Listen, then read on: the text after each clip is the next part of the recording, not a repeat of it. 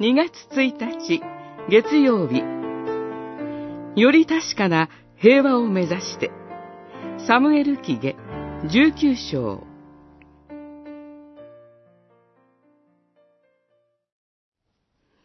だがダビデは言った。ツェルヤの息子たちよ、放っておいてくれ。お前たちは今日私に敵対するつもりか？今日、イスラエル人が死刑にされて良いものだろうか。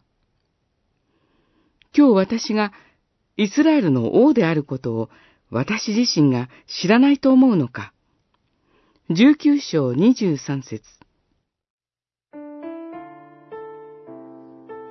ダビデの息子、アブサロムの死という大きな犠牲がありましたが、クーデターの危機は収束しました。アブサロム側についたイスラエルは、ダビデを王として連れ戻すことを決めます。ダビデがエルサレムから逃げていくときには、サウル家の恨みを口にして、ダビデを呪ったゲラの子、シムイも、誰より早くダビデを迎えようとして、ヨルダン川までやってきました。勝者であったダビデは、彼に復讐することもできました。実際、ダビデに仕える将軍の一人であったツェルヤの息子、アビシャイは、シムイが死なずに済むでしょうか、と生きり立ちます。危機が起こった時に明らかになったのは、王位を失ったサウル家の人々の不満でした。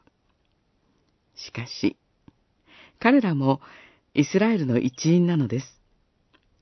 危機の収束に際して、ダビデが目指したのは、正当な報復ではなく、危機の前よりも確かな平和でした。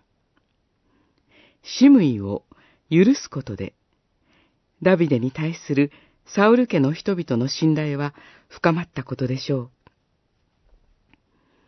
主は危機を与え、そして危機を収束してくださいます。私たちはその機会をどう用いるべきでしょうか。